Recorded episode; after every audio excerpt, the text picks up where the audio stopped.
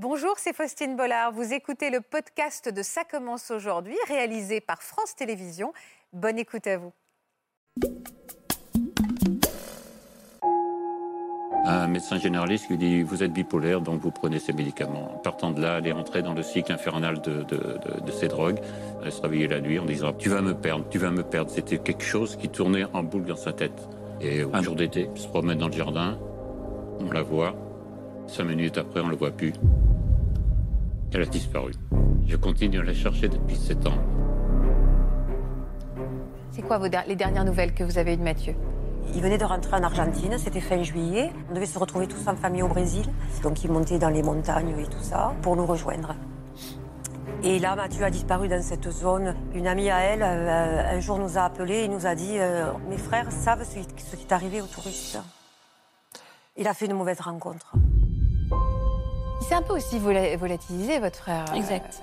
On a retrouvé ses bagages abandonnés dans un train. Et alors, depuis, il y a eu des pistes, il y a eu des. Aucune. En fait, euh, la police nous a dit que c'était un majeur, donc il avait le droit de disparaître. Et puis voilà, c'est resté comme ça. Vous pensez qu'il est en vie, votre frère? Bah, Ça dépend des jours. Il y a des jours, oui, on se dit il est vivant, d'autres non.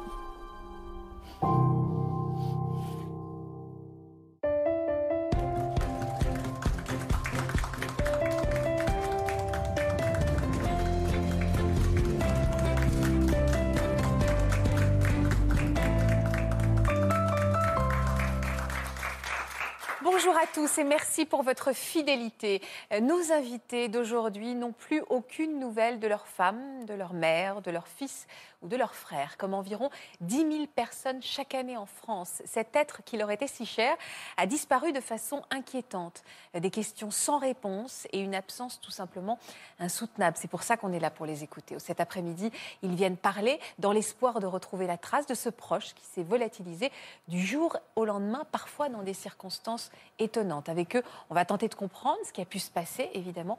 Je les remercie infiniment d'avoir trouvé la force de venir témoigner sur notre plateau. Merci à vous pour votre présence. Merci à vous de les encourager. Bienvenue dans Ça commence aujourd'hui. Bonjour à tous. Bonjour. Et merci infiniment d'avoir accepté notre invitation. Merci pour votre confiance. Michel, je vois que vous êtes euh, un peu ému. Et vous savez quoi, pour tous les trois, je vais commencer immédiatement par euh, citer le nom euh, de ceux auxquels on pense infiniment. Je pense évidemment à Jocelyne, votre épouse, Michel. Je pense à Mathieu, votre fils, à tous les deux, Patricia et Claude. Et je me permets de vous saluer également. Je pense également à Nourdine, votre frère Nabila. Merci évidemment à tous d'avoir accepté de nous parler d'eux avant tout. Pourquoi c'est important d'ailleurs de, parler de. Dites-moi, Patricia, pourquoi c'est important d'être là? Pour, euh, que ça, pour que ça relance euh, euh, pour nous notre, affaire, les recherches. Voilà les photos, en tout cas, qui, qui de ceux que l'on recherche aujourd'hui et auxquels on pense infiniment en, ce début d'émission. Je vais vous présenter ceux qui vont nous accompagner aujourd'hui. Marc Gégère, bonjour Marc, merci d'être avec nous. J'aurais dû commencer par Natacha, je suis confuse, les femmes d'abord. Bonjour Natacha. Bonjour Merci d'être avec nous également. Je sais que vous allez accompagner de tout votre cœur nos invités parce que je sais qu'il vous a fallu et il vous faut beaucoup de courage pour être là aujourd'hui et je vous remercie pour votre confiance. Vous avez le trac, Michel? Oui. Oui, je suis prêt. Je suis prêt.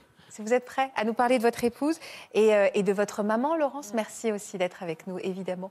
Est-ce que vous parlez au présent ou est-ce que vous parlez au, passé de Jocelyne, Michel? On a, on a, souvent tendance à parler au passé, mais on se reprend souvent parce que on parle au présent. Elle est là. Et vous, vous préférez que je fasse quoi, moi? Elle est là. Que j'en parle au présent? Oui, oui. Non, c'est pas du passé. Hein. Pour moi, ce n'est pas du passé, c'est un état actuel qui est transitoire, j'espère, qui Ok, mais on a l'espoir est là, donc avec tout, la lumière, elle est là, elle est au fond et on y va. Donc c'est du présent, c'est un instant présent.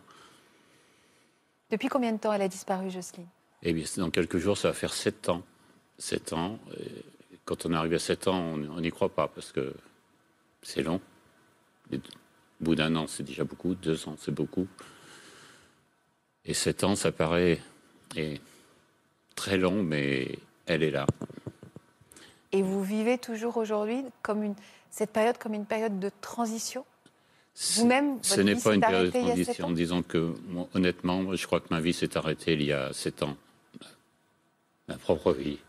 Je, je continue à la chercher depuis sept ans. C'est comme ça, j'ai mis une parenthèse dans ma vie. c'est une parenthèse que j'ai mis et je continue parce que pour moi, elle ne peut se continuer qu'après avoir retrouvé Jo. Ce qui est fou dans l'histoire que vous allez nous raconter, c'est que votre épouse, votre maman, s'est vraiment volatilisée. Quoi. C'est le mot, il n'y a pas d'autre mot. Elle s'est volatilisée du jour au lendemain. Dans quelles circonstances elle a disparu alors, Jocelyne? Oui, oui c'est exactement le terme. Et effectivement, euh,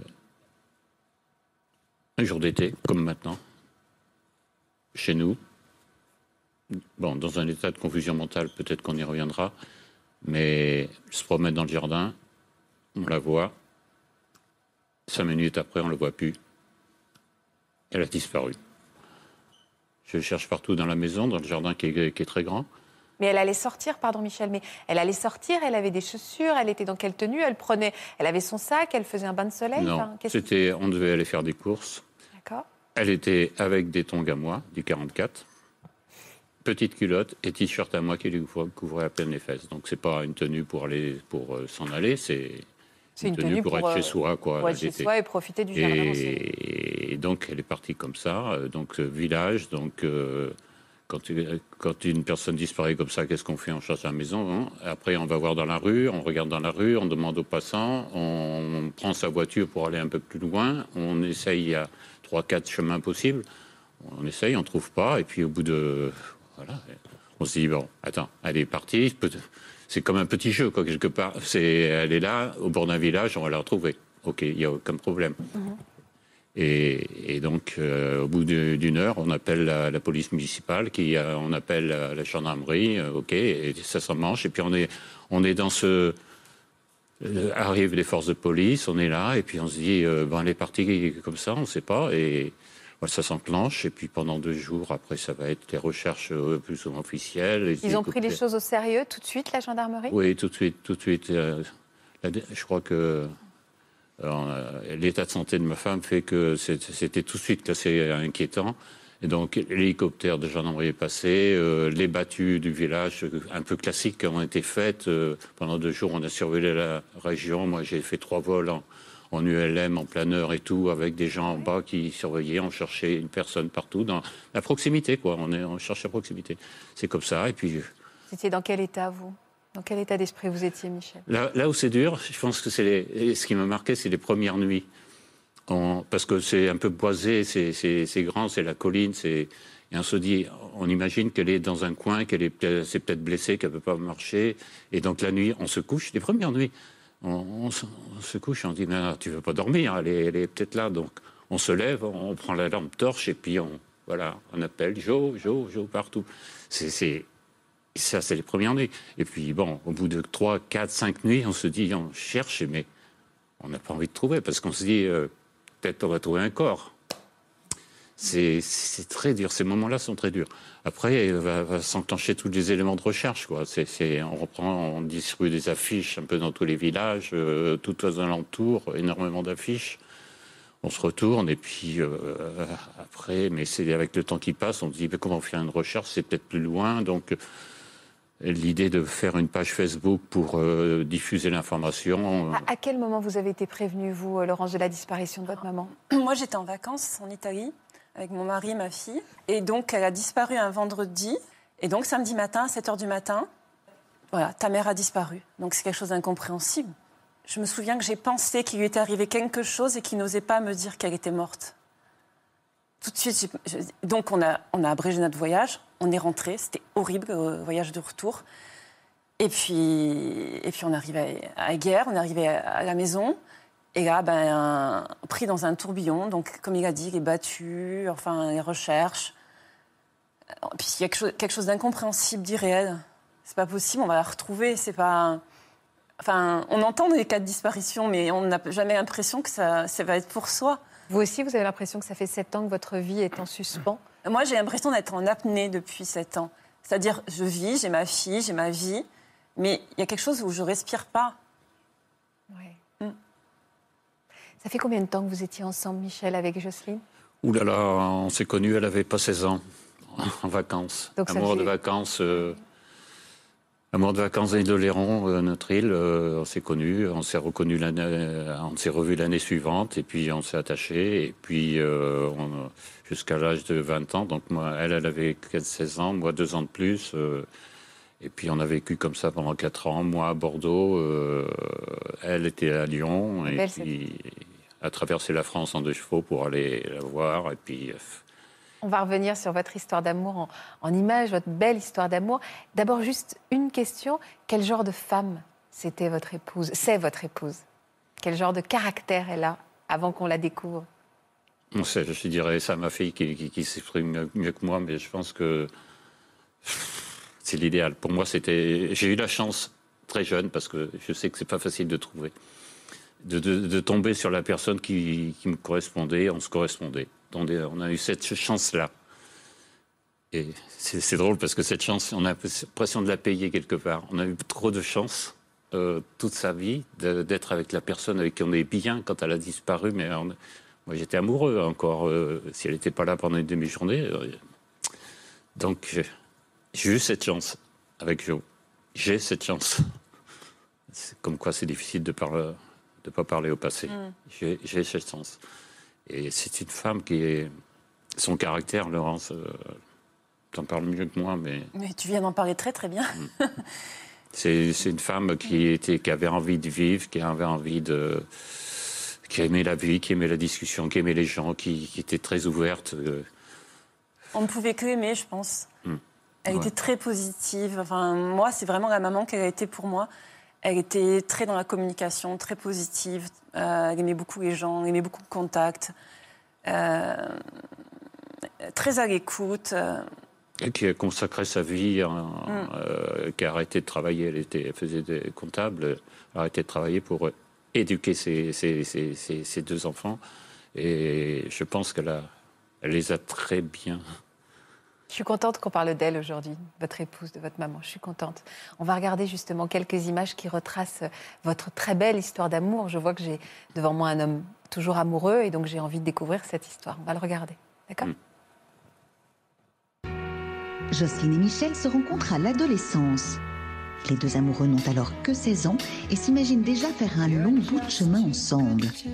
Mariage, puis enfant, ils ont tout pour être heureux.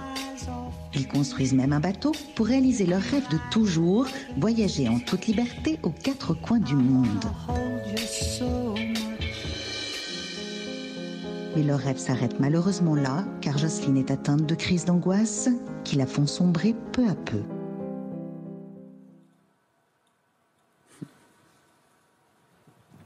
C'est ça, cette confusion mentale dont vous me parliez tout à l'heure? Oui, c'était plutôt des crises d'angoisse. Effectivement, on voit qu'on a beaucoup voyagé en bateau et je pense que c'est, il y a des moments dans la vie, euh, partir en bateau, ça fait des, voilà, ces coupures-là qui fait que l'attachement qu'elle avait avec ses, enfants, elle était obligée de le prendre sur elle-même et des fois ça l'a dépassé et je pense qu'elle a- elle s'est déclenché ces crises d'angoisse qui se, Qui se- qui se- comment, ces crises d'angoisse? La crise de panique, les, les tremblements, peur, le stress peur, euh, oui, euh, panique, pa- paniquer, oui, c'est du stress. C'est quelque chose qui l'a l'a submergé pendant des, des épisodes où elle rentrait dedans. Bon, médicaments, bien sûr, et Des antidépresseurs? antidépresseurs et tout ce qu'il y a. Des anxiolytiques euh. Elle, avait beaucoup de médicaments, donc euh, Et elle en prenait au moment de sa disparition? Oui, oui, justement, elle, elle avait justement, elle avait rencontré donc six mois plus tard, parce que voyager en bateau, partir avec ses, ses sacoches de médicaments, ses provisions, elle en avait complètement marre. En plus, elle était dans un état qui n'a bon, bien connu de tous ceux qui prennent ces médicaments-là. Euh, je ne sais plus où je veux, ce que j'allais dire. Elle avait rencontré, vous me disiez, vous- elle prenait des médicaments à cette période-là. elle avait rencontré, on lui avait diagnostiqué une dépression, quelque chose? Oui, c'était dépression. Non, on, on lui a dit vous êtes bipolaire. Tout, tout a commencé euh, peut-être 5-6 années avant son- sa disparition. Un médecin généraliste lui dit vous êtes bipolaire, donc vous prenez ces médicaments. En partant de là, elle est rentrée dans le cycle infernal de, de- de- de ces drogues. Et voilà. Donc, euh, elle était là. Et au bout de six ans, donc euh, quelques mois avant, on était encore en Guadeloupe. On a laissé le bateau là-bas. On est rentré parce qu'elle était pas bien. On voulait continuer sur Cuba. Bon, on, est tôt, on est revenu. Et elle s'est dit, on va voir un spécialiste, nouveau spécialiste euh, des, bipolaires, parce qu'elle avait été classifiée bipolaire. Bon, ok. Elle qui n'était absolument pas bipolaire, c'est merveilleux. Mais elle était là-dedans, dans ce cycle-là, je veux arrêter. Donc elle été voir un nouveau spécialiste qui lui a dit, vous arrêtez vos médicaments, ils ne vous servent à rien, vous avez les effets néfastes de, d'un seul coup, docteur. C'est encore un truc qui m'est resté parce qu'elle a dit, mais on, savait que ces médicaments, il faut les, il faut diminuer très progressivement. C'est d'un seul coup. Et puis, elle a donné un peu de Valium, des trucs comme ça. Et puis, euh, au bout d'une semaine, euh, elle se réveillait la nuit en disant, on va faire des courses, euh, perdu espace Voilà. Donc, elle était un peu dans un, avant de disparaître, avant sa disparition, elle était dans un état un peu de confusion. Elle avait des hallucinations. Oui, pas des hallucinations, mais des, obsessions. Tu vas me perdre. Tu Elle se elle ne se reconnaissait plus dans les lieux. Tu vas me perdre, tu vas me perdre. C'était quelque chose qui tournait en boucle dans sa tête. Quitte à, un moment donné à, ouvrir la porte de la voiture en disant tu vas me perdre et vouloir sortir alors qu'on roulait des, choses comme ça. Donc dans cette confusion totale, elle était dans cette confusion totale, qui en nécessitait encore un mois et demi de clinique. Sortie clinique, je l'ai sortie pour des, des raisons qui sont ça me faisait trop mal pour elle. Et, je lui ai dit, tu viens à la maison, tu vas te reposer, c'est l'été, tu vas te retrouver tes, repères. Voilà. Et donc, elle était, quand elle a disparu, elle était dans cet état où elle était encore euh, perdue. Perdue. Voilà. C'est dans un état comme ça. Donc, sans conscience et ce fait qu'elle dise tu vas me perdre, tu vas me perdre. À mon avis, elle s'est retrouvée. Et donc, ça, ça fait partie des témoignages suivants. Mon mari m'a abandonné. Tu vas me perdre, c'est transformé en elle. Euh, ok, il m'a perdu. Euh, il m'a laissé, il m'a abandonné. Pour moi, c'est, ce qu'elle a dans sa tête. Concrètement, l'enquête, Michel, elle a commencé par quoi et quelles ont Est-ce que vous avez eu des pistes? Alors, les pistes, effectivement, il y a eu l'enquête officielle, dont on sait en général pas grand-chose. Euh, secret de l'enquête. Euh, bien sûr, euh, je pense que ça a été enquêté sur moi ou sur un voisinage, tout ça. Et donc, parallèlement à ça, j'ai fait une page Facebook qui donnait. Et donc là, j'ai commencé à. On a Facebook qui est le moyen de diffusion en dessous de la télé, je dirais, qui permet de, de dire voilà, est-ce que vous avez vu Est-ce que bon, à partir de là, différentes pistes. Au bout d'un an, les la vraie piste est arrivée, la vraie auquel je croyais, parce que c'est une personne qui connaissait bien Joe et qui hein, et qu'il l'a vu au Sainte-Marie de la Mer. À partir de là. C'est tout ça. C'est-à-dire qu'il y a quelqu'un qui vous a dit qu'il l'a vu au Sainte-Marie de la Mer. Mais où ça J'étais à l'autre bout de la France. Euh, je suis revenu rapidement et au Sainte-Marie de la Mer. Donc quelqu'un qui la connaissait, qui l'a vu, mais simplement c'est. Le problème, c'est que dans tous les témoins, il y a des témoins qui sont un peu bizarres ou spéciaux, qui ont des, caractères un peu. Et ce qui fait que la police ne voit pas, ne, ne, ne sait pas, a vite fait d'écarter un témoignage parce que il est spécial et il raconte. Bon, voilà. Et la, police, parce que là, on, peut, on, dit souvent dans cette émission, et c'est souvent difficile à entendre, que quand on est majeur, on a le droit de disparaître si on, en fait le choix. Mais là, on parle d'une disparition inquiétante. On est d'accord. C'est pour ça que la gendarmerie a pris tout de suite les choses au sérieux. Hein. Oui, en fait, c'est l'état de santé euh, de Jocelyne qui a déterminé le caractère inquiétant de la disparition immédiatement. Euh, à titre d'exemple, toutes les personnes, par exemple, qui sont placées sous tutelle, c'est-à-dire qui ont des difficultés, si elles venaient à disparaître, c'est immédiatement considéré comme une disparition inquiétante. Et là, l'état de santé de Justine a généré une enquête immédiate. Mm. Alors ces enquêtes, elles sont faites au travers des éléments qu'on peut avoir. C'est-à-dire que quand une personne, vous savez que maintenant, on a pas mal de choses dans nos poches qui nous pistent. Euh, les cartes bleues, les téléphones, etc. Donc c'est d'abord faire des réquisitions à l'ensemble de ces opérateurs pour essayer de voir si on peut retrouver un cheminement quelconque de la personne. Elle n'avait pas son portable, elle avait rien. elle a vu son, sa tenue, je pense qu'elle est partie euh, sans rien malheureusement. Sans papier, sans rien. Et eh oui. Donc euh, après, ben, on fait le voisinage et puis c'est vrai, Michel a raison de le dire, on se pose toujours la question de savoir si c'est pas aussi un problème familial. Euh, qui fait qu'on nous annonce, parce que c'est arrivé malheureusement, on annonce une disparition qui masque en fait quelque chose de beaucoup plus euh, criminel, si j'ose m'exprimer ainsi. Donc il y a eu effectivement certainement des investigations sur vous, mais vous savez, ces investigations, elles ne sont pas faites parce qu'on est, on est persuadé que vous êtes coupable, elles sont surtout faites pour fermer les portes. C'est-à-dire que euh, c'est vraiment une expression de policier. Euh, il y a un certain nombre de possibilités. Mm. Et eh bien, il faut fermer ces portes pour arriver à une ou deux, les seules qui restent et qui soient plausibles. Donc, il y a eu certainement des investigations sur vous, simplement pour fermer la porte de ce problème familial qui aurait pu dégénérer, qui n'avait rien à voir avec la situation que vous vivez. Qu'est-ce que vous avez trouvé au Sainte-Marie de la Mer quand vous y êtes allé, Michel? Oh, j'ai trouvé le monsieur, le monsieur le témoin qui m'a fait tout voir. Mais ensuite, à partir de là, donc on avait euh, Sainte-Marie de la Mer. Donc à partir du moment où on précise, euh, ça permet de, justement par euh, Facebook, de, de, de, de, cibler notre recherche sur un endroit. Et à partir de là, j'ai eu des camping-caristes qui ont d'autres apporté un autre témoignage. Comme quoi, il l'avait vu? Oui, une dame qui venait taper donc sur un, sur un camping-car qui disait bonjour, me revoilà. Ah non, on ne vous connaît pas, madame. Mais si, j'étais là. Non, une dame perdue. OK, et qui disait mais si mon mari m'a abandonné il y a un an depuis sans, sans un sou. OK, non, c'est pas ça. Donc euh, d'accord. Mais la description correspondait, Jocelyne? La description correspondait, les, photos, euh, c'était un couple. Euh, chacun a dit mais c'est la dame qu'on a vue une fois qu'ils ont parce qu'ils ont été au courant euh, 15 jours après euh, l'avoir vue. Ils ont dit mais si c'est la dame qui est venue nous voir. Bon, tout ça. Et après un mois plus tard un témoignage où là c'est plus fort c'est à côté des Sainte-Marie, c'est vers Agde. Un couple en camping-car qui parle à des gens euh, locaux et qui les invite euh, en parlant à, boire un verre dans, leur camping-car. Et là, c'est là où ça a percuté, c'est que ce couple était bizarre parce qu'il répondait pas tout à la même question, il répondait avec différentes versions. Le nombre d'enfants, il y en a deux, l'autre trois, euh, bon, truc. Et puis, à un moment donné dans la conversation, il s'est glissé. Le gars qu'il voyageait partout en France. Et la femme a dit euh, Mais euh, nous aussi, on a voyagé euh, en Afrique avec notre bateau. je ne me souvenais plus du nom du bateau. C'était un nom anglais. Notre bateau s'appelle les Titby. Donc, OK. Et puis dans la conversation encore, il y a eu ce truc très important en disant Mais la femme a dit Mais quand est-ce qu'on va voir Mimi? Il s'est adressé à l'homme Quand est-ce qu'on va voir Mimi? Et l'homme lui a dit Mais je t'ai déjà dit qu'on irait plus tard. Bon. Mais Mimi, Mimi, c'est Mimi, c'est comme. Euh, c'est, ah. Donc, ils l'ont vu visuellement? C'était une conversation, ils ont vraiment reçu euh, ces gens-là dans, dans leur camping-car Oui. Oui, donc Mais donc il y avait un couple là avec une euh, bizarre, bizarre quelque part où la femme hmm. était dans, dans, un autre monde. Et il y a eu d'autres pistes sérieuses à part celle-là après? Oh, il y en a eu, j'en ai eu, j'en ai eu beaucoup.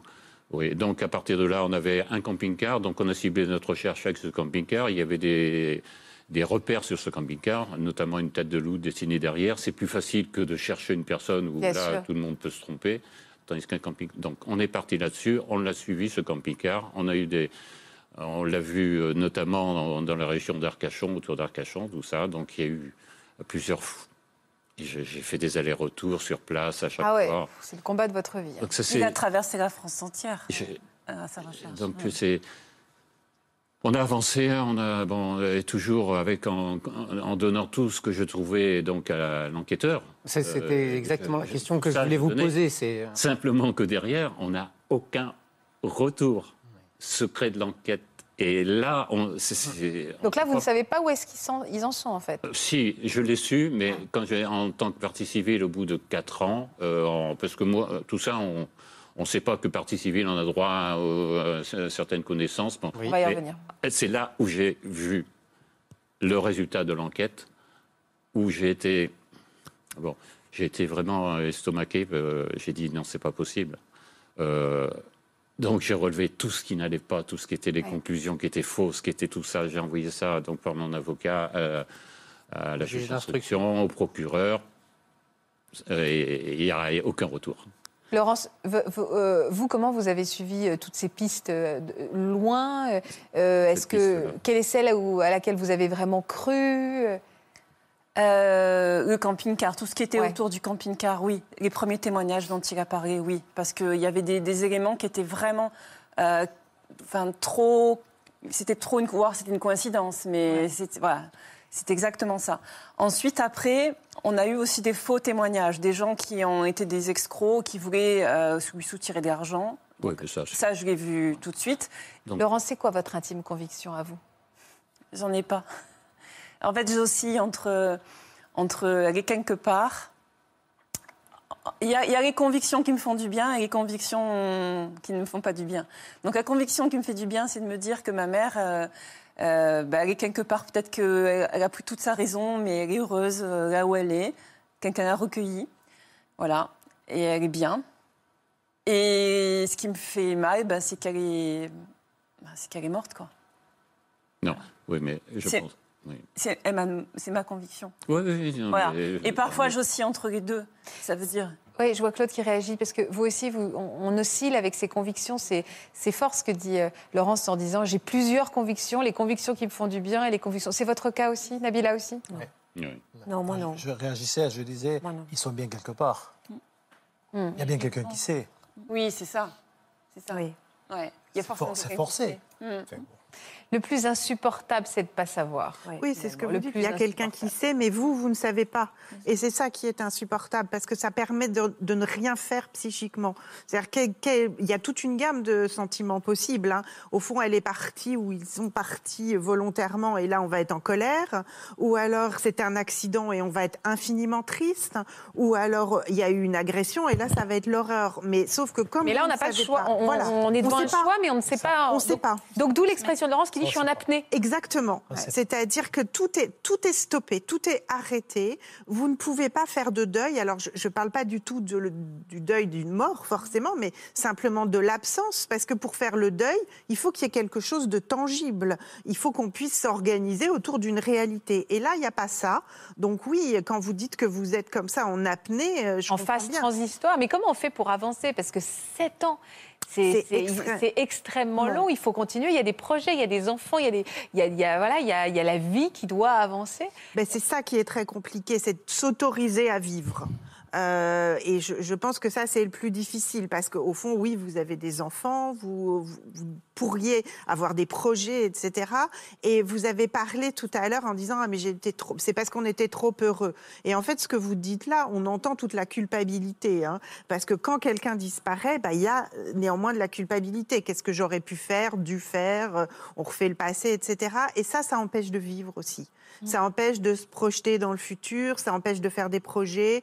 On ne s'autorise pas à être heureux à certains moments, joyeux. Et ça, je pense que c'est toute la difficulté de la chose. Vous, vous avez une conviction, vous, parce que vous n'êtes pas d'accord avec Nabila ou avec Claude. Vous, vous avez, la- vous avez une conviction. Vous n'oscillez pas entre plusieurs convictions, Patricia. vous non, avez je suis une sûre que conviction. mon fils est vivant et je ne sais pas entre qui, est- qui peut être décédé ou moi, il est vivant. C'est un choix que vous avez fait ou Je ne sais rien. C'est une intuition, en tout cas. C'est le cœur de maman Ouais. aussi, en effet. Mais, une euh. Vous reconnaissez dans ce que viennent raconter euh, euh. Michel et Laurent Ben, c'est pas la même histoire. euh, et ce que je voulais lui demander, mais là, la police, sur cette dernière piste, qu'est-ce qu'elle fait, la police, sur cette dernière piste? Elle ne fait plus rien et elle s'est décrédibilisée pour moi parce que dans les conclusions de l'enquête, il y a ma femme n'a pas pu on a vérifié et n'a pas pu disparaître comme j'ai indiqué en cinq Ah minutes. là là. À partir de là, moi, Ah ouais. si j'ai une certitude, c'est qu'elle a disparu en cinq minutes. Et à partir du moment, moment, euh, Mais elle est l'enquête clôturée, l'enquête Hmm? Elle est clôturée aujourd'hui, Elle est l'enquête? euh, clôturée. Au bout, de, au bout de cinq ans, elle est clôturée. La juge d'instruction a dit que ça repartirait s'il y avait des éléments Ah oui, nouveaux. C'est insupportable de voir une enquête clôturée quand on n'a pas de réponse et qu'on vous dit en fait on vous laisse à vie avec ce point d'interrogation, sauf si un jour elle revient. quoi. Mais en fait, euh, Michel nous a donné la clé. Euh, la clé, c'est la conviction euh, policière de l'impossibilité matérielle pour eux euh, que l'histoire commence de la manière dont Michel l'explique. Elle était dans le jardin, j'étais sur mon ordinateur, je lève la tête, elle n'y est plus. Et je sors, plus personne. Pour eux, le- vous voyez, à chaque fois qu'il y, a une- il y a un dérapage sur le plan d'une enquête, c'est souvent parce qu'il y a une conviction policière qui vient heurter Ouais, ouais, exactement. la réalité des choses. Et on devrait, enfin, je ne sais pas combien de fois je l'ai dit dans cette émission, un policier, il est là pour faire des constatations, il n'est pas là pour, faire, pour avoir des convictions ou faire des déductions. Et, c- et- et le problème, c'est qu'à force de travail, à force de similitudes sur certaines affaires, ah ben non, mais ça, ça peut pas être, ça peut pas s'être passé comme ça. Et on part de ce principe-là. À partir de là, toute l'enquête est tronquée. Bien sûr. Parce qu'on va toujours avoir une espèce de, de, de- de deuxième idée de se dire euh, bon, on cherche là, mais en fait, on sait bien que ça va pas se passer comme ça parce qu'elle n'a pas pu disparaître en cinq minutes. Et c'est toujours ça qui va tronquer en quelque sorte les investigations. Ça participe Parce à la culpabilité. Dans l'histoire de Michel, et, et- et- et- enfin l'histoire de Jocelyne, si je puis dire, il y a vraiment des éléments où à un moment donné, on se dit s'il y a une réaction de la part des services enquêteurs, une réaction rapide, ça doit matcher, ça doit matcher cette histoire de camping-car avec la tête de loup. Je sais qu'il y en a pas mal avec des têtes euh, de loup derrière, mais c'est déjà un élément. La localisation géographique à ce moment-là, enfin, il y avait tellement, il y avait pas mal d'éléments qui auraient pu permettre, en tout cas, de suivre de manière un peu plus approfondie euh, ces pistes qui étaient là. Natacha Mais si, enfin, d'un point de vue psychologique, si, ça peut se passer comme ça. Parce que quand on disparaît, on reviendra peut-être sur l'histoire de disparaître volontairement, mais c'est ça, c'est dans un, c'est un mouvement impulsif. On passe à l'acte, on pense plus, ça se déconnecte, on pense pas et on passe à l'acte. Donc oui, d'un point de vue psychologique, elle a pu disparaître euh, comme ça. C'est-à-dire sortir du jardin, vous levez la tête, elle est plus là. C'est psychologiquement, ça peut s'expliquer en revanche. Vous continuerez à la chercher toujours, Michel? Oui, je continue. Non, le problème, c'est que 7 ans, c'est beaucoup quand on fait que ça. L'épuisement est là. On dit, on tient. Je continue à chercher, oui, réalité, je continue. Mais l'épuisement est là qui fait que ces éléments que j'ai eus depuis trois mois, que je dois transmettre sous forme euh, à mon avocat, je n'y arrive plus. C'est la force qu'on a plus. Et vous, votre vie, La elle volonté est- est là, mais Elle est en suspens. Vous n'avez pas. Alors, je, je n'ose même pas poser la question, mais vous avez personne dans votre vie. Vous n'avez pas avancé parce que votre vie doit être, continuer à être menée. Je ne peux pas. C'est, pour moi, c'est. Pour moi, c'est. Il n'y a pas. La question ne se pose pas. La question ne se pose pas. C'est dur, mais je dois continuer. Et je veux pas. Non, ma vie, elle, est, elle ne peut être qu'avec. C'est ça qui est insupportable dans la disparition, de ne pas savoir. C'est qu'on interdit à Michel d'avancer et même de. En effet, vous parliez ni de deuil, ni de colère, ni de rupture, mais du coup, comme s'il était condamné à rester dans ces trois points de suspension. C'est ça, c'est un, c'est un peu là. J'allais avoir une image malheureuse, c'est la roue du hamster. Vous tournez, vous tournez en rond et, et, c'est- et vous n'arrivez pas à trouver comment sortir, quoi Ouais. ressentir. Et je- j'entends bien, hein, je comprends cet épuisement. Je pense que vous devez être totalement épuisé et que du coup, c'est très difficile de vous remobiliser pour avancer, éventuellement pour explorer d'autres pistes, mais tout simplement pour vous reprojeter dans la vie. Oui. Non, mais je ne je, je pas. pour moi, ma conviction, c'est qu'elle est effectivement. Si qu'on lui expliquait que son mari est parti en bateau, comme on lui en a dû lui expliquer avec un au Brésil, des trucs comme ça, qu'il l'a abandonné, ok. Qu'elle abandonne ses gosses. Une, femme qui adore dans, ses gosses, c'était vraiment le truc qui lui faisait mal quand elle se séparait. Non, il y a quelque chose qui tourne pas. Donc pour moi, elle est en danger quelque, en en quelque part. Elle est, elle a perdu ses repères, c'est plus où l'on est. Et il faut la sauver. C'est pas elle qui d'elle-même, si elle n'est pas revenue, c'est qu'il y a des obstacles psychologiques certainement énormément euh, qui l'empêchent. Et donc il faut la sauver. Quelqu'un qu'il faut sauver, on va pas se dire je passe à autre chose. Ah non, ouais, c'est pas. hein. Qu'est-ce que c'est dur. Vous regardez quand vous dites ça, parce que vous avez aussi ce sentiment-là qu'il faut le sauver. Oui. Selon, c'est quoi votre conviction, vous, Patricia, sur euh, votre, votre fils, Mathieu? Ah ben Mathieu, il est retenu quelque part. hein. De toute façon, euh, pour nous, euh, il y a eu des paroles de personnes quand on est parti en Argentine, qui donc le consul de l'ambassade, quand même l'ambassadeur qui nous a reçus à l'époque et tout ça. Il y a, il y a des zones d'ombre, même lui, devant la police argentine, ils ont dit, mais enfin quand même, euh, Mathieu, là où il était, on sait très bien qu'il y a des lâchers de drogue sur cette... donc n'allez pas renvoyer à la famille qu'il n'a pas le profil, parce que en fait, je rebondis sur ce que vous avez dit tout à l'heure. Nous, dans notre histoire, il n'y a pas eu plusieurs pistes. euh, Pas de porte ouverte. Pas de porte ouverte, comme vous avez dit, ces fameuses portes qu'on referme. On va reprendre des choses depuis le départ. Mathieu Voilà. a disparu depuis combien de temps? Mathieu a disparu, ça fera deux ans euh, au mois d'août. D'accord. Il a disparu, donc on l'a compris, vous venez de nous le dire, en Voilà, Argentine. il a disparu. C'est un baroudeur, Mathieu? Oui. Oui. Alors, je ne sais pas pareil s'il faut en parler au présent ou au passé, Ah, au mais présent. au Oh, faut présent. Donc, c'est au un baroudeur. Nous, je vous propose qu'on fasse tout de suite connaissance avec Mathieu, avec quelques images que vous nous avez confiées pour comprendre donc le baroudeur qu'il est. Oui. Suite à un problème de santé à 18 ans, Mathieu décide de profiter à fond de la vie. Passionné de voyage, il commence par de petits séjours aux États-Unis et au Canada, mais son désir d'aller explorer d'autres contrées grandit. Et après avoir passé son BTS, il décide de partir en 2008 pour un an au Japon avec un visa vacances-travail. Sur place, il pose pour des photos de mannequinat, trouve différents petits boulots et devient même apiculteur. Mathieu est joyeux, sportif, à l'affût de nouveautés. C'est ainsi qu'en septembre 2017, il entame un tour du monde, direction l'Afrique, puis les Antilles, le Brésil et l'Argentine. Loin mais toujours très proche de sa famille, et en particulier de son neveu, il ne manque jamais une occasion de les appeler tous les 15 jours.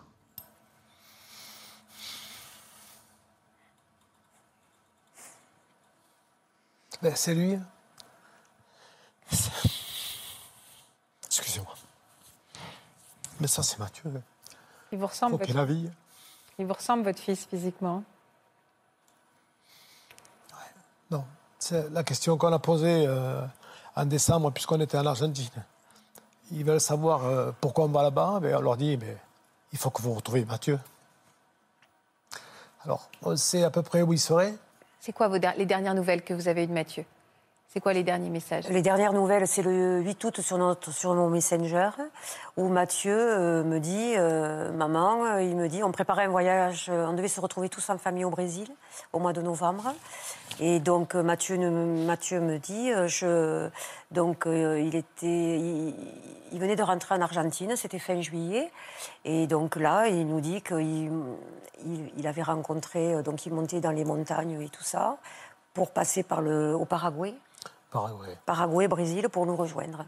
Et il me dit, maman, je te recontacte dans dix jours, puisqu'on on préparait ce voyage pour l'Argentine. Et vous on sait que Mathieu, euh, quand il disait euh, qu'il allait se reconnecter, c'est qu'il savait qu'il avait- qu'il allait avoir un point de chute pour aller dans un cybercafé, euh, pour Donc c'est voilà. dans ces jours-là qu'il a disparu dans ces Et c'est là, au 15 août, où on trace son chemin. hein. Euh, il est monté dans la zone de Volcan Higueras à la montagne, devant une école. Euh, il y avait euh, la cantinière, donc euh, la dame qui faisait le repas pour les enfants. Il l'a interpellé. Il cherchait du fromage de chèvre. Il a décrit, c'était Mathieu. C'était Mathieu qui cherchait du fromage de chèvre. Il ne mangeait que du fromage de chèvre. Donc c'était lui, comme elle l'a décrit. Elle lui a demandé s'il avait faim. Il lui a dit qu'il ne faisait pas l'aumône, qu'il avait ce qu'il fallait, euh, des pâtes euh, Oui. dans ses- Donc c'est lui, quoi. C'est- c'est- c'est- Et alors à quel lui moment votre, la piste s'arrête? Alors, la, la piste ne s'arrête pas, puisqu'après, Mathieu s'en va, il lui demande son chemin. Euh, il rencontre Simon, euh, qui venait aussi travailler à l'école. Et Simon dit à la cantinière, j'ai rencontré un jeune touriste. Il avait, apparemment, il avait chuté dans la rivière entre les deux, euh, entre la cantinière et quand il a rencontré Simon. Et, et Simon lui a proposé de venir chez lui le soir, s'il voulait venir sécher ses affaires. Il lui a dit, voilà. Et Mathieu est venu chez Simon, finalement, le soir. Et il y avait sa fille de 20 ans. Mathieu a séché ses affaires. Cette jeune fille a vu les affaires de Mathieu. Je vous, je vous précise bien ça parce qu'après, il y a la police qui intervient au niveau de ses affaires. Et, et là, il lui montre son chemin. Et Simon lui dit ne prends pas ce chemin parce que c'est dangereux. Et après, là, Mathieu a planté sa tente, ça on le sait aussi, parce qu'il y a un témoin qui dit, un prof à moto, qui allait travailler à l'école. Mais les dates là-bas, il n'y en a pas, parce qu'ils vivent avec le soleil. ils vivent- Donc on n'a pas de date précise. pas de calendrier. Au 15 août à peu près, ce prof à moto a vu Mathieu sortir de sa tente, de sa toile de tente, s'étirer et lui faire un signe. Lui, le témoignage euh, a témoigné. C'est le dernier Et de- témoignage. Et c'est le dernier. Et là, Mathieu a disparu dans cette zone où il y a ces trois maisons. Dangereuse. Ben non, on y a été, pour nous, non. Où les deux frères ont été inculpés d'assassinat. Enfin, voilà. Il y a deux frères. Comment ça, les deux frères ont été inculpés? On Vous a- allez un peu vite frères, pour moi. Les deux frères qui habitaient dans cette maison où Mathieu était pas loin sur un terrain où il avait campé. euh, la police a arrêté deux frères sous les dires de la sœur qu'ils auraient fait du mal aux touristes français. Combien de temps après? Alors ça, on l'a su euh, en décembre. Ils ont été arrêtés C'est-à-dire en que, décembre. je récapitule parce que vous êtes allé très vite. Oui. Euh, on- donc Mathieu disparaît, on vous prévient, vous. Vous venez sur place? Euh, non, on ne nous prévient pas, non. C'est nous. C'est nous. C'est nous vous qui qui prévenez prévenez- qui prévenez. qu'il a disparu, Qu'il ne donne plus de nouvelles alors qu'il avait un point de chute dix jours après où vous attendiez de ses nouvelles. Voilà. Euh, vous On allez, j'imagine, euh, lancer, lancer des recherches avec... Non, euh, parce qu'on nous dit de ne pas nous inquiéter au début à l'ambassade.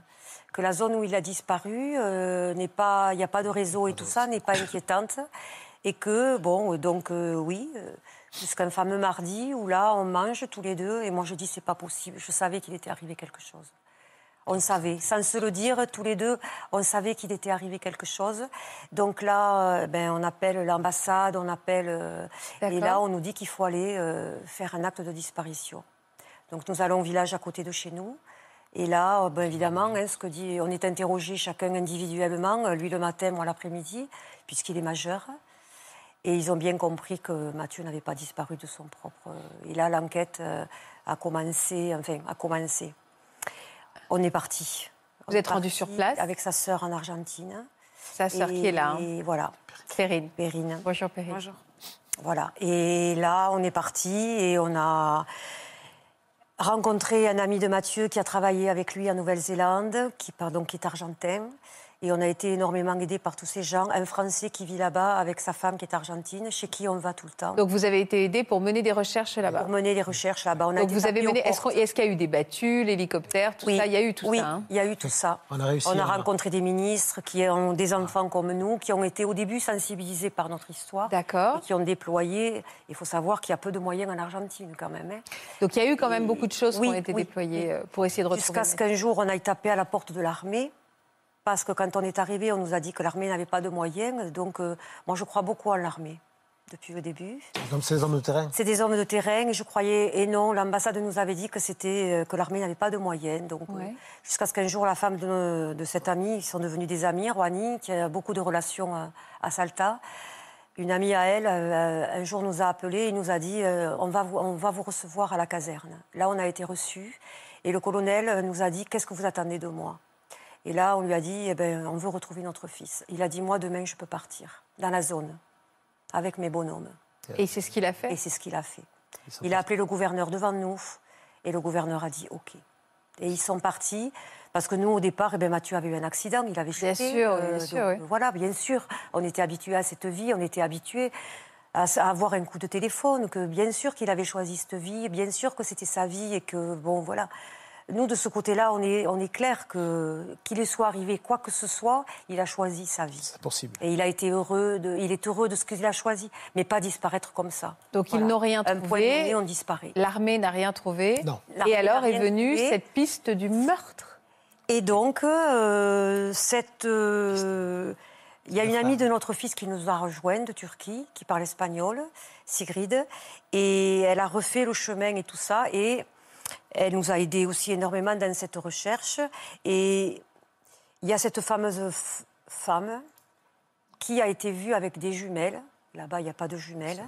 C'est la sœur de ses deux frères. Et elle a dit, mes frères savent ce qui ce qui est arrivé aux touristes français. Il faut dire que les jumelles, euh, ça peut être euh, de Mathieu. Parce que Ah. Mathieu, Ça peut être un objet que, on a su que Mathieu avait acheté des jumelles. Et Donc euh, là-bas, vous savez, c'est très pauvre quand même. C'est l'Argentine, c'est le Nord. c'est- Ils sont vraiment, ils vivent euh, chichement. Et euh, c'est vrai qu'un objet, n'importe quel objet se monnaie, hein, euh, n'importe quoi se monnaie. Mais avoir quelqu'un avoir des jumelles, c'est très rare, c'est impossible parce que ça coûte assez cher. Et Mathieu avait des jumelles. Et donc, cette, cette personne avait des jumelles. Et en fait, euh, elle a été, elle a été euh, appréhendée. Ils ont récupéré les jumelles. Alors, l'enquête, elle a été menée par deux provinces. Et en fait, les, les- les objets sont restés dans une armoire. Ça, reste- ça a mis six mois, ça s'est perdu. Enfin, c'est- Ça a été fait. Oui, mais alors eux, ils ont conclu, c'est-à-dire que les- ces, ces deux hommes ont été interpellés et Donc, ont été. euh, euh, le jour où ils ont été arrêtés, ces deux hommes, ils il faut savoir que là-bas, on tient dans ces montagnes avec la drogue et l'alcool. Donc, ils étaient drogués et alcoolisés. Et euh, ils auraient dit qu'ils avaient. euh, un- les, les deux frères se renvoient la balle en disant euh, pas. Mon frère sait ce qui est arrivé aux touristes, jamais tué. hein. Et l'autre dit Mon frère sait ce qui est arrivé aux touristes. Mais ils n'ont pas, ils ont pas dit. Et après, selon ils eux, auraient ce dit à un policier qui les a arrêtés, qu'ils avaient, enterré, qu'ils avaient mis Mathieu dans un précipice, ce fameux précipice qu'on attend d'aller, euh, avec, euh, donc, avec ses affaires. Sa sœur, notre fille, c'est euh, donc il y a une rivière en bas, donc on, on s'est battu pendant des mois pour qu'ils aillent driver cette rivière.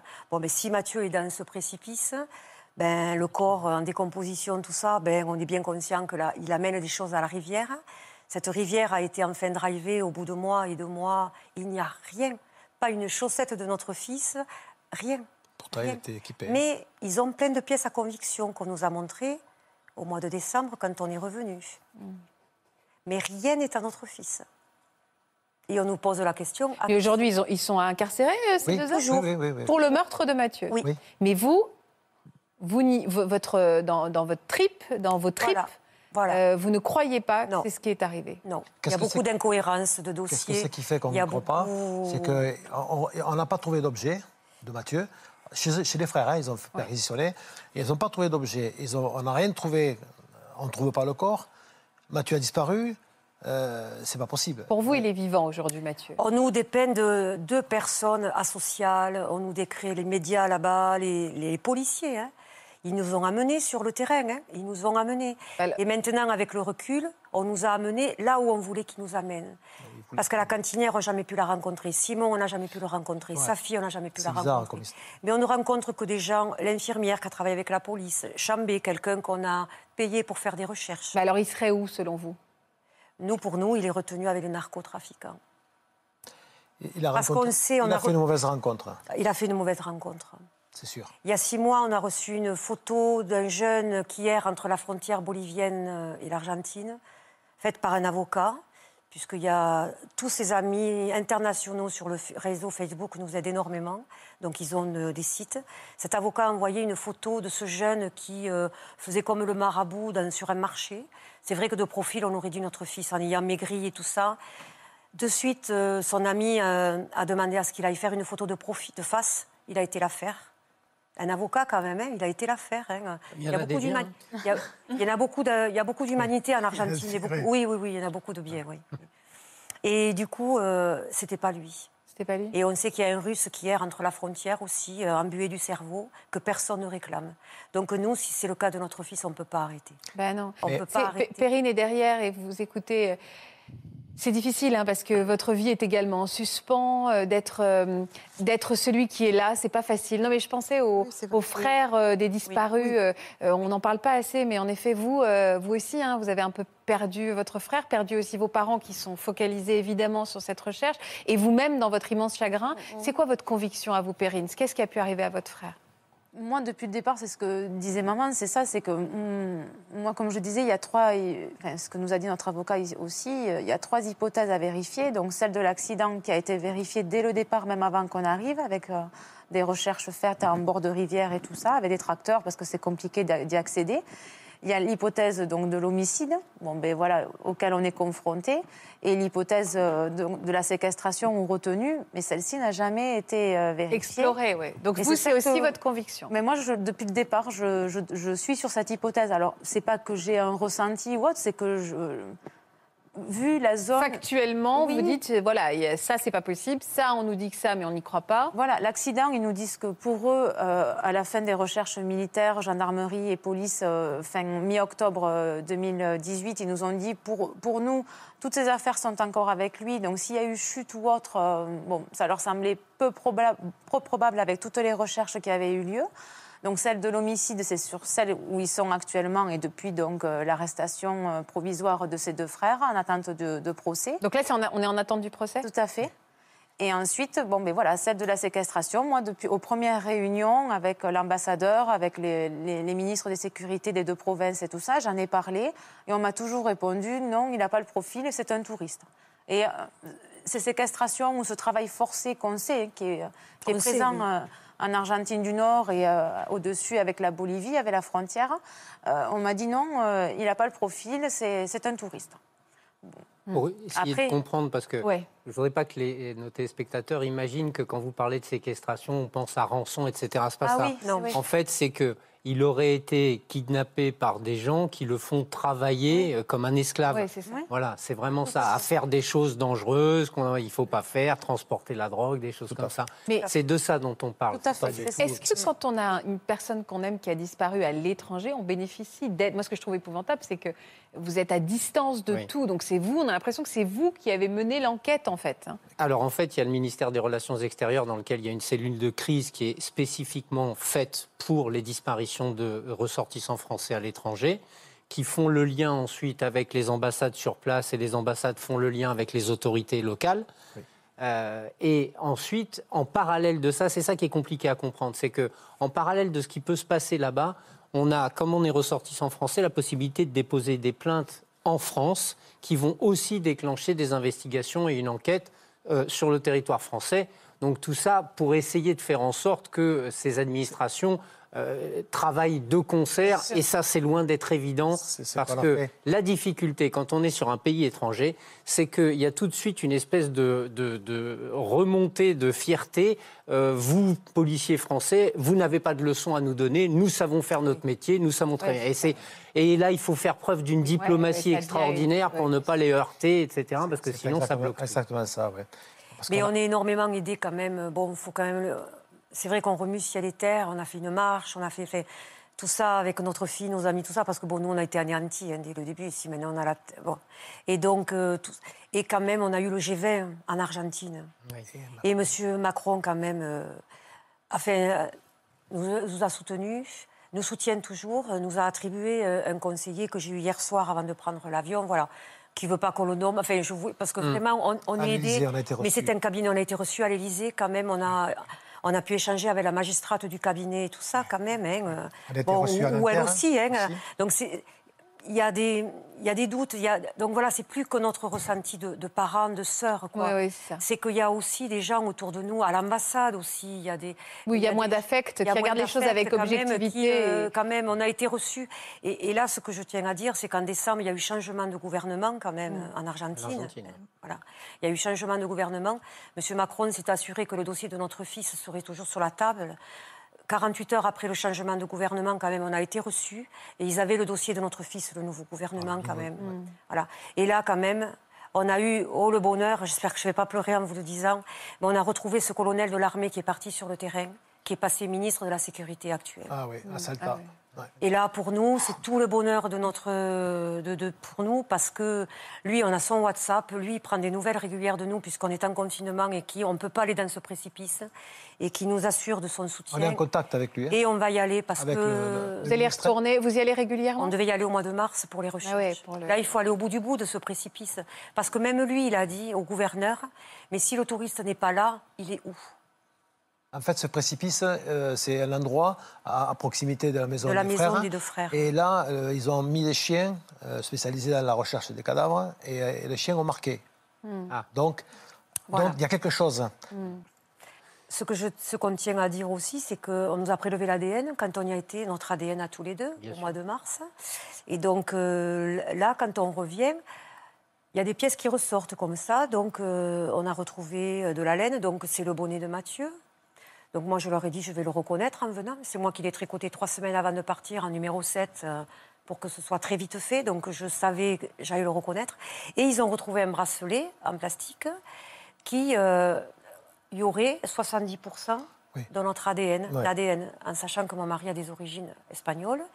Aujourd'hui, on est très heureux d'avoir l'ADN de notre fils à 100%. Oui, c'est ça. oui, comme ça, vous ça, pouvez Le le combat, hein, c'est c'est fou parce qu'on rend compte à quel point là, euh, c'est- c'est c'est- c'est- en effet c'est quotidien, c'est le combat, c'est des recherches, c'est se lever tous les matins en disant qu'est-ce qu'on n'a pas fait, qui on Oui. peut appeler. Mais c'est ça qui aide à tenir. Bah, c'est les Oui. deux, c'est-à-dire que Ça. on peut et et avec des fluctuations, c'est-à-dire on peut être soit extrêmement épuisé, vidé, très déprimé, et soit effectivement dans la lutte, dans la recherche, parce que c'est quelque chose qui tient, Euh, c'est ce qui lutte contre un mouvement dépressif ou contre trop d'angoisse, hein, puisqu'on est actif.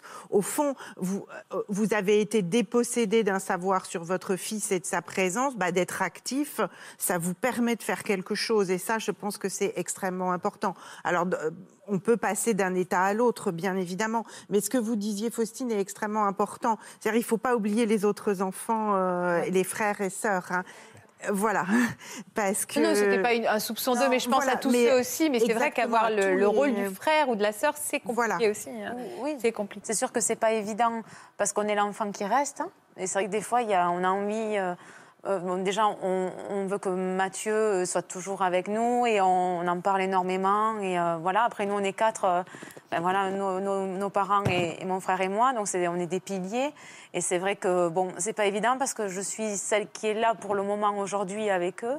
Mais après, euh, ils sont toujours là pour moi et moi, je- j'essaye d'être euh, toujours là pour eux et des fois de me dire, euh, je le remplace pas, mais loin de là, mais en tout cas de tout faire pour deux, en fait. Oui, ouais, je comprends. C'est pour ça que je trouve que ça. votre, votre place est, vraiment complexe. Donc, Mm, je voulais oui. souligner à quel point c'était difficile. C'est quoi la question qui vous hante, vous, Nabila? Il est où? Il est où Il est où? Il est où? Pareil, tout le temps, Oui. tout le temps, tout le temps. Il s'est un peu aussi vola- volatilisé, votre frère. euh, Exact. dans, le- dans un train. On ne sait pas s'il a pris le train ou pas, mais euh, voilà. On se dit s'il voulait l'utiliser dans un train. Donc on parle de Nourdine maintenant. Euh, il a, C'était il y a combien de temps Il y a sept ans bientôt. Il y a sept ans aujourd'hui. Vous avez l'impression, vous aussi, vous retrouvez dans ce que dit Michel et Laurence depuis tout à l'heure, c'est l'apnée, la transition, tant que je ne saurais pas. la- pratiquement la même histoire en fait. Il a pris le train et d'un coup, euh, il y est plus. Vous parlez de lui au passé ou toujours au présent? Là, ça dépend des jours. Ça dépend des jours et ça dépend des. Ça dépend des moments. Oui, évidemment. Quel genre euh, de garçon ou d'homme c'était, Nourdine Il était bon vivant, euh, très doux, très gentil. Donc, euh, il n'avait pas de mauvaise fréquentation. Il n'avait pas de soucis à cette période? Il en était où dans sa vie? Bah, en fait, il était marié, donc euh, comme au premier mariage, en fait, il n'a pas fait la transcription de divorce, donc il était entre deux. Ouais. Et euh, donc il faisait des allers-retours en Algérie pour euh, retrouver sa femme. Et ce jour-là, justement, il allait partir la rejoindre. D'accord. Et euh, dans l'après-midi, on a retrouvé ses bagages abandonnés dans un train dans l'autre sens où il devait prendre le train. C'est-à-dire, lui, il devait partir en Il Algérie devait partir de Chalon-sur-Saône à Lyon. D'accord. Et on a retrouvé ses bagages entre euh, Dijon et Paris. Dans l'autre sens. oui. D'accord. C'est tout Et, ce que euh, vous savez, en fait. Voilà. Et sa disparition, on l'a su que trois jours après. Parce qu'en fait, il partait un dimanche, le 10 novembre 2013. Et ma sœur, elle a appelé sa, son épouse, en fait, deux jours après pour voir euh, s'il était bien arrivé et tout. Et là, elle lui dit, bah non, justement, j'attends toujours qu'il vienne me chercher parce qu'elle était chez ses parents. Et c'est à partir de là qu'on commençait à s'inquiéter, à dire comment ça se fait, comment... euh, il est parti où Il avait son téléphone Il avait. euh, Oui, en fait, le matin de son départ, il, a eu, il est parti voir ma sœur à 6 h du matin en prenant son taxi. Il a récupéré en fait des crèmes que moi j'avais envoyées pour son épouse. Ma mère, elle l'a eu juste après, donc lui a dit voilà, je suis dans le taxi, je pars. Et puis d'un coup, après, il n'y avait plus de téléphone en fait, ça sonnait plus. C'était la messagerie. On s'est dit sûrement c'était la batterie. euh, voilà, dans bien sûr. train, y a pas de- Il avait ses papiers, sa carte bleue. en fait, il avait juste sa carte bleue, carte d'identité et euh, carte vitale dans sa, sa poche, dans ses vêtements sur lui, Ouais. et le reste abandonné dans le train. Passeport, euh, billets de train, billets d'avion, tout, tout. Donc vous avez tout retrouvé, les passeports, les Oui. billets d'avion, Oui. dans ses bagages, Voilà, abandonnés, abandonné. dans le train. En fait, c'était les gendarmes qui ont retrouvé ça. En fait, ils ont dû appeler euh, au service de déménage parce que c'était comme, considéré comme un colis suspect. Et alors depuis, il y a eu des pistes, il y a eu des... Aucune. non. En fait, euh, la police, donc, ils nous ont dit que c'était un majeur, donc il avait le droit de disparaître. Et puis voilà, c'est resté comme ça. Et l'enquête a été clôturée euh, en 2017. D'accord, mais ils ont quand même, il y a eu quand même eu une enquête, il n'y a pas eu de... Bah, en fait, euh, quatre mois après, ils ont été voir à la, la gare SNCF, mais euh, pas le, au moment en fait où il fallait demander, réclamer des vidéos de surveillance, rien du tout. C'est-à-dire que... Et vous, vous avez essayé, de, en- Ah oui, dans oui. votre famille, de Ah mener oui, oui, Bien sûr, nous, on a appelé tous les hôtels. On s'est dit peut-être qu'il s'est réfugié dans un hôtel. On a appelé les hôpitaux s'il était malade ou il s'est dit peut-être qu'il y a eu un accident entre-temps. Euh, on a placardé des affiches euh, entre Paris et, Lyon. En fait, on a fait tout ça, mais Et jamais Non. aucun début de piste. on a eu juste un appel à témoin comme quoi il était au, au Creusot, mais non, il n'y était pas. Et ça allait bien avec sa femme à l'époque? Oui, très bien. En fait, il venait C'est fou. Donc en fait, vous, vous avez même pas, parce qu'on voit qu'il y a eu des débuts de piste pour Michel, des- évidemment des, des choses lourdes également du côté de Patricia et, et Claude, mais vous, vous avez rien. Rien. C'est-à-dire que depuis sept ans, vous restez avec ce point d'interrogation. Exactement, un Et grand c'est- point d'interrogation. Et c'est quoi votre conviction à vous? Ben, moi, je me dis sûrement il a croisé un, un malveillant, en fait, une mauvaise rencontre. Parce qu'il est tellement gentil que je me dis, ça se trouve, il a été manipulé, je sais pas. Dans ce train? Vous pensez qu'il est en vie, votre frère? Bah, ça dépend des jours. Il y a des jours, oui, on se dit il est vivant, d'autres, non. C'est fou, ça. Parce qu'il aurait été vivant, en fait, c'est quelqu'un qui est vraiment trop en contact avec ma mère. Il l'appelle tous les jours, tous les matins. Il peut pas se lever un matin sans l'appeler. Donc là, ça fait Il aurait longtemps pas qu'il laissé de- l'appelle pas, donc non. Comment elle va, votre maman? Très mal. Depuis sept ans, elle va très mal. Oh, excusez-moi, pardon, mais... Ben, je- je- elle va regarder évidemment cette émission, donc j'en profite pour l'embrasser et lui dire qu'on pense euh, très très fort à elle, et, évidemment. Marc Ce qui est, ce qui est euh, très patent dans l'histoire de Nabila, c'est qu'en fait, on se rend compte que, d'abord, la disparition, elle est par nature inquiétante quand quelqu'un laisse une partie de ses papiers dans un train, qu'on retrouve dans le train qui va dans le sens inverse. C'est que nécessairement, si on part, on prend, si on ne veut pas avoir ses affaires, souvent les gens qui disparaissent volontairement déchirent leurs papiers d'identité, les détruisent pour justement pas avoir de risque qu'on les retrouve. Là, elle est inquiétante par nature, cette disparition. Et là où c'est dommageable, c'est que on sait, enfin je ne sais pas si vous le savez, mais par exemple tout ce qui est vidéosurveillance enregistrée n'est conservé au maximum que un mois. Ça peut être conservé entre une semaine et un Ah bah mois. oui, alors donc les, les- les policiers qui vont à la SNCF ce que je voulais quatre mois vous dire. après, euh, ça fait, sert euh, plus à rien. Il faut le faire dans les dix jours qui viennent pour pouvoir récupérer les bandes, pour pouvoir analyser ces bandes, etc. À partir du moment où on a laissé le temps passer, euh, c'est pas rattrapable. Malheureusement, c'est pas rattrapable parce que ces bandes sont écrasées, elles sont effacées par celles Mm. qui arrivent après. Justement, en fait, ils ont fait juste une enquête de voisinage les premiers jours et puis voilà. On, on parlait de Perrine et de la situation d'être celui qui reste. Vous avez ce sentiment-là aussi La culpabilité d'être celle qui est là et de dire ben, je vois ma mère malheureuse, mais je ne peux pas remplacer exactement, mon frère. Oui, oui. Et même si elle m'aime profondément, je ne peux pas remplacer celui Ah oui, mais qui n'est pas même là. maintenant, en fait, on n'ose même plus lui demander si ça va ou pas, en fait. C'est que, voilà, ça va? Non, bah non. Depuis ton frère, il est parti, bah ça va pas. Est-ce que vous en parlez entre vous? Oui. Beaucoup? Oui, tout le temps. Il n'y a pas de tabou vis-à-vis de votre maman? Non, non. Bah, de toute façon, c'est le sujet principal, en fait. On- Et de votre souffrance, vous en parlez? Non, pas trop. Vous parlez des faits, en fait. Oui. Ouais. Les gens ont peur de la souffrance. Oui, Ils ne veulent pas trop savoir, hein, les gens savaient. Dit- je pense qu'on peut tous euh, le dire, mais bon, on dérange hein, avec nos histoires. Il faut avancer, passer à autre chose. hein. Nous, on le voit hein, avec la famille et certaines personnes. Il faut continuer, mais bon, c'est bon maintenant. hein. Natacha? Oui, c'est pas faux. Ben, C'est vrai que l'absent occupe toute la place, hein, donc il faut arriver à. C'est fou, c'est drôle, Oui, c'est vrai. L'absent occupe toute la place. Ah oui, oui, il n'y a plus de place pour autre chose. Et, et- et c'est vrai qu'il ne faut pas négliger vos sentiments aussi. Ça, ça a l'air un peu idiot de vous dire ça, mais c'est extrêmement important. Vous souffrez, vous avez le droit de souffrir, vous avez le droit d'être aidé. Et je suis d'accord avec vous. C'est vrai que les gens n'ont pas envie, hein, comme si c'était contagieux cette histoire-là. hein. Quand on est quand on est malheureux, au fond, on a peur de euh, on a peur de la souffrance de l'autre. C'est pour ça que se faire aider par un psy, c'est bien, mais même si vous ne voulez pas vous faire aider, vous rapprocher d'associations euh, de proches qui ont perdu, enfin, qui, de proches de disparus. Euh, je pense que ça peut être une bonne chose, à la fois pour euh, partager euh, des ressentis qui sont les mêmes et à des moments différents. C'est-à-dire de se rendre compte à la fois le début, euh, voir que les sentiments peuvent évoluer. Ça, je crois que ça peut faire beaucoup de bien d'entendre que vous n'êtes pas les seuls à ressentir ce que vous ressentez, que vous avez le droit de le ressentir, que ce- c'est extrêmement douloureux et que ça peut se partager avec des gens qui ressentent la même chose. Vous attendez un heureux événement? Oui. Vous êtes enceinte de combien? De cinq mois. C'est votre premier bébé? Non, troisième. Troisième, oh là là, Troisième grande famille. Euh, on, a, on a ce côté-là quand on est, euh, voilà, vous êtes évidemment ancré dans la vie, Oui. dans vos projets. Euh, oh là là, je ne sais pas comment poser cette question, mais parfois, euh, euh, en l'aimant de tout votre cœur, vous en voulez aussi parfois à votre frère de se dire.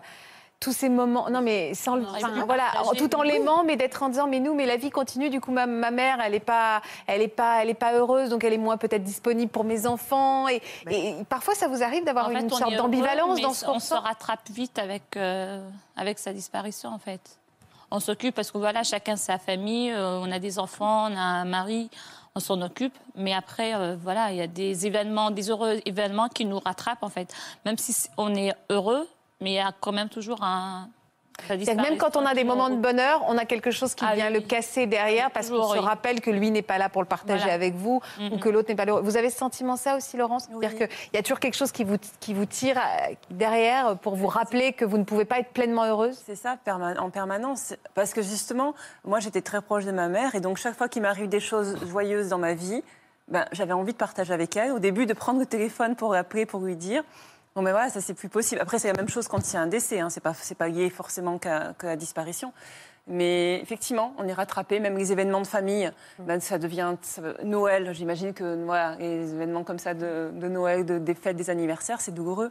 Parce que, euh, pour le coup, c'est ce que vous disiez, l'absent prend vraiment toute la place. C'est... Et il y a la culpabilité de, de- où on n'arrive jamais, plus jamais à être pleinement heureux en fait. Pleine- même quand on a quelque chose de très heureux qui nous arrive, on n'est plus jamais pleinement heureux. Ouais. Ah oui. A-t-on- A-t-on le droit d'être heureux encore euh, Ouais. Avec tout ça, on ne peut pas être heureux. On a des moments de joie, mais euh, voilà, après, on, on pense toujours à, à- au disparu et, et pourquoi il a disparu et, qui, et où est-ce qu'il est. voilà. Oui, C'est terrible. Oui, pardon. Non, non, excusez-moi, Faustine, j'a- j'allais dire que oui, ça, en fait, ça bloque le processus de deuil.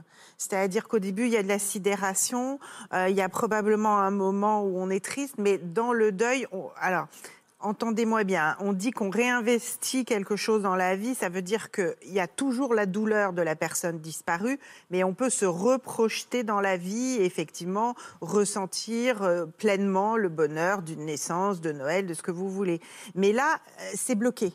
Donc, euh, on ne peut pas se reprojeter dans, dans, quelque chose de plus heureux ou on ne peut pas se reprojeter complètement dans quelque chose d'heureux parce que c'est bloqué. Je vais vous mettre dans une situation difficile, Natacha, mais c'est vrai que c'est que c'est vrai qu'on on se demande finalement qu'est-ce qui qu'est-ce qu'on peut conseiller à ces familles? Parce que vous n'allez pas leur dire maintenant il faut aller de l'avant, parce que c'est impossible et insupportable de l'écouter. Et en même temps, euh, qu'est-ce qu'on peut conseiller à ces familles qui donc sont en apnée, en suspens et en souffrance, évidemment? Je continuerai à, enfin, ce que je vous ai dit tout à l'heure, de, vous faire aider, hein, ou individuellement ou familialement, il y a des thérapies familiales, hein, ou d'être accompagné euh, par euh, des associations, pas rester seul avec cette souffrance, parce que c'est infini douloureux. Et c'est la solitude dans cette souffrance qui va être très, très difficile. Et quand même, euh, alors, se projeter et avancer, ça ne veut pas dire oublier. C'est ça, oui, ça c'est important de savoir. On a le droit de vivre, on, a, le droit, d'avancer, ce qui ne veut pas dire qu'on ne Non, voilà, et ça ne veut pas dire Il faut s'autoriser à avancer. C'est ça, c'est une question d'autorisation. Ça ne veut pas dire que vous oubliez votre frère, votre fils, votre maman et votre femme. Ça veut dire simplement que vous vous autorisez à continuer, même pour eux d'ailleurs, euh, et que vous acceptez de ne pas vous bloquer comme ça. Mais il y a, y a une sorte de volonté à avoir et de ne pas culpabiliser, de continuer à avancer. Avancer ne veut pas dire qu'on les met de côté, qu'on n'y pense plus et qu'on va arrêter d'agir, de bouger et de les chercher. C'est pas, c'est pas ça. Hein. Marc? Bah, C'est simplement ça. Vivre, ce n'est pas renoncer. Oui. Essayez de garder en tête que, en plus, vivre, euh, qu'est-ce qu'il dirait Mathieu si vous voyez euh, scotché en permanence à ne plus bouger, si ce n'est pour essayer de le trouver? Il ne serait pas tout à fait satisfait. Ça ne vous empêche pas de, de continuer à le chercher, mais vivez.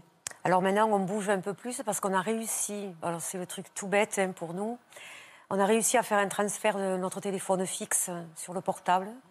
Parce qu'on est sûr, c'est sa sœur qui nous l'a. Que quoi qu'il lui soit arrivé ou quoi où qu'il soit, elle, un jour, sa, Perrine m'a dit, maman, elle me dit, on, a fait ça à l'école, quand on remontait de l'école, qu'on était, qu'on travaillait, tout ça le téléphone fixe de la maison, il ne peut pas l'avoir oublié. Il peut avoir oublié un portable, mais pas. Et donc, du coup, on est un peu plus sécurisé avec Claude de se dire, eh bien, s'il nous appelle, parce que c'est cet appel qu'on attend. Parce qu'il appelait pour nos anniversaires, il appelait pour la fête des mères. Donc vous décrochez jamais, vous ne quittez jamais votre téléphone Jamais. En fait, et vous le coupez jamais Jamais. Là, aujourd'hui, vous, là, à l'instant, vous l'avez avec ah, vous Ah non, non, non, il est ah, quand même... Euh, non, par respect. Non, non. Mais, clairement, à chaque fois que vous avez votre téléphone, que vous le reprenez après, tous les, vous regardez. Tous les numéros, même si avant, alors qu'avant on est anti-téléphone, on était anti-portable, anti-Facebook, euh, on est ouvert à un grand public. Mais ses amis nous ont fait tout ça, et tous ses amis, et, et puis on ne peut pas lâcher, on peut, il faut continuer. le lien. Parce qu'il y a tous ses amis, il y a tous, on, a une aide phénoménal. Il a des amis phénoménaux dans le monde entier. Il côtoyait des gens de tout le monde. De tout... Enfin, nous, on est. Du pire, on connaît... aussi le meilleur. La solidarité, l'humanité. Vous êtes très on connaissait les valeurs de notre Voilà. Et quelque part, vous pendant, pendant ah depuis deux ans, vous apprenez aussi à découvrir ah différemment avec euh, tout l'amour qui se manifeste autour de vous. Oui, parce qu'on a reçu encore un appel il n'y a pas longtemps d'Afrique. Euh, y a un copain à lui, il a laissé un beau passage et il disait On est malheureux, on n'a pas de nouvelles de Mathieu. Ouais. Voilà, c'est. Je voudrais qu'on regarde à nouveau les, photos euh, euh, de Nourdine, de Jocelyne, de Mathieu. Euh, voilà, avec les numéros évidemment qui s'affichent. N'hésitez pas à rentrer en contact avec nous, avec la rédaction Ça commence aujourd'hui, mais aussi avec tous nos invités aujourd'hui. Moi aussi, je les regarde et je n'oublie pas leur visage. Merci infiniment, en tout cas, pour votre confiance. Prenez soin de vous. Je sais que tout ça remue énormément de choses. Merci d'avoir pris le temps de le faire pour eux et de nous parler des belles personnes qu'ils sont, surtout. Et je, bien, je pèse mes mots en disant ça au présent. Merci beaucoup. Merci Natacha. Merci Marc. Restez sur France 2. Je vous embrasse. Passez une belle après-midi. Merci d'avoir été avec nous.